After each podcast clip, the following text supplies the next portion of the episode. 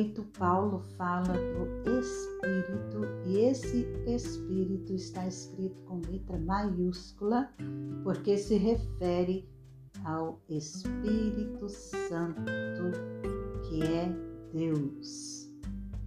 E no versículo 15 há a palavra Abba. Abba é um vocábulo hebraico caldaico que significa pai ou meu pai e é usado junto com a palavra pai para exprimir invocação filial a Deus.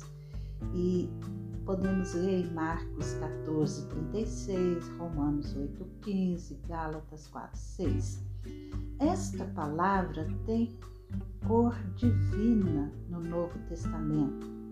Foi proibido aos servos usá-la ou dirigirem-se ao pai de família, porquanto tal palavra era privativa dos filhos. Esse é o privilégio que temos em Cristo Jesus. Fomos adotados como filhos de Deus. Por isso podemos chamá-lo de meu Pai.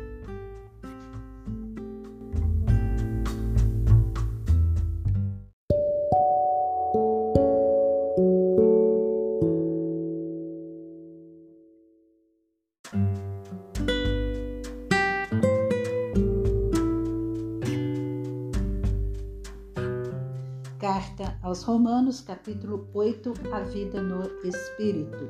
Agora, pois, já não existe nenhuma condenação para os que estão em Cristo Jesus, porque a lei do Espírito da vida em Cristo Jesus livrou você da lei do pecado e da morte, porque aquilo que a lei não podia fazer por causa da fraqueza da carne, isso Deus fez enviando o seu próprio Filho em semelhança de carne pecaminosa e no que diz respeito ao pecado. E assim Deus condenou o pecado na carne, a fim de que a exigência da lei se cumprisse em nós, que não vivemos segundo a carne, mas segundo o Espírito. Os que vivem segundo a carne se inclinam para as coisas da carne, mas os que vivem segundo o Espírito se inclinam para as coisas do Espírito. Pois a inclinação da carne é morte, mas a do Espírito é vida e paz. Porque a inclinação da carne é inimizade contra Deus, pois não está sujeita a lei de Deus, nem mesmo pode estar. Portanto, os que estão na carne não podem agradar a Deus.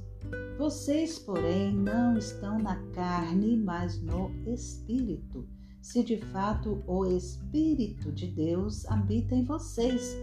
E se alguém não tem o Espírito de Cristo, esse tal não é dele. Se, porém, Cristo está em vocês. O corpo, na verdade, está morto por causa do pecado, mas o espírito é vida por causa da justiça. Se em vocês habita o espírito daquele que ressuscitou Jesus dentre os mortos, esse mesmo que ressuscitou Cristo dentre os mortos, vivificará também o corpo mortal de vocês por meio do seu espírito que habita em vocês.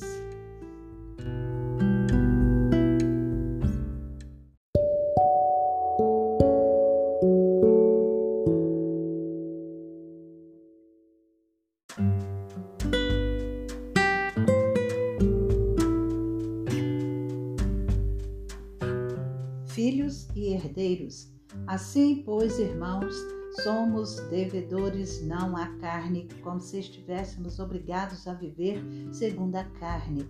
Porque se vocês viverem segundo a carne, caminharão para a morte. Mas se pelo Espírito mortificarem os feitos do corpo, certamente viverão. Pois todos os que são guiados pelo Espírito de Deus são filhos de Deus porque vocês não receberam um espírito de escravidão para viverem outra vez atemorizados, mas receberam o espírito de adoção, por meio do qual clamamos Abba, Pai. O próprio Espírito confirma ao nosso espírito que somos filhos de Deus. E se somos filhos, somos também herdeiros, herdeiros de Deus e co-herdeiros com Cristo, se com Ele sofremos, para que também com Ele sejamos glorificados.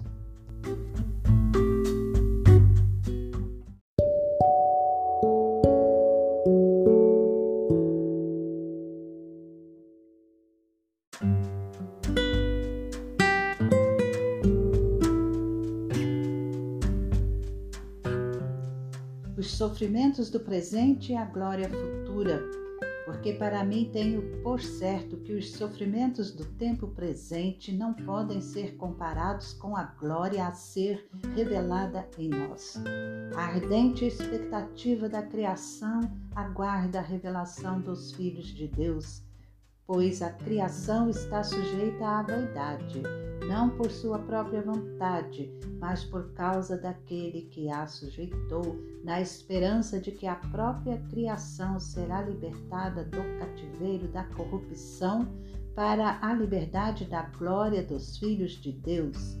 Porque sabemos que toda a criação a um só tempo geme e suporta angústias até agora e não somente ela, mas também nós que temos as primícias do Espírito, igualmente gememos em nosso íntimo, aguardando a adoção de filhos, a redenção do nosso corpo, porque na esperança fomos salvos. Ora, esperança que se vê não é esperança, pois quem espera o que está vendo? Mas se esperamos o que não vemos, com paciência o aguardamos.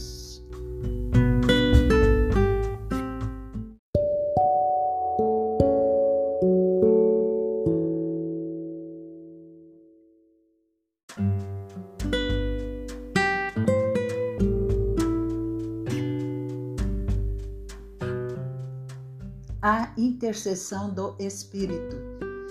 Da mesma maneira, também o Espírito nos ajuda em nossa fraqueza, porque não sabemos orar como convém, mas o próprio Espírito intercede por nós com gemidos inexprimíveis.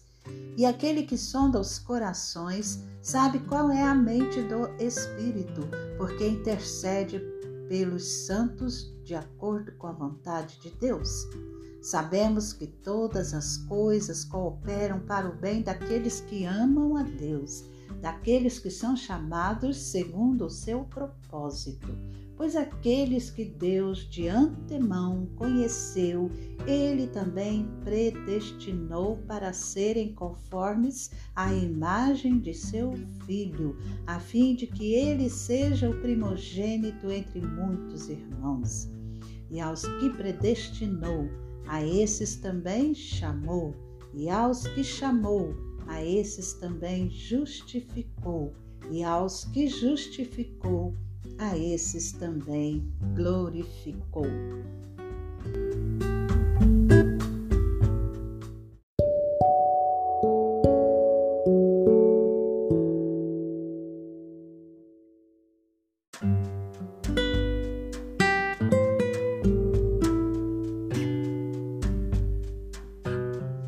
Nada nos separa do amor de Deus.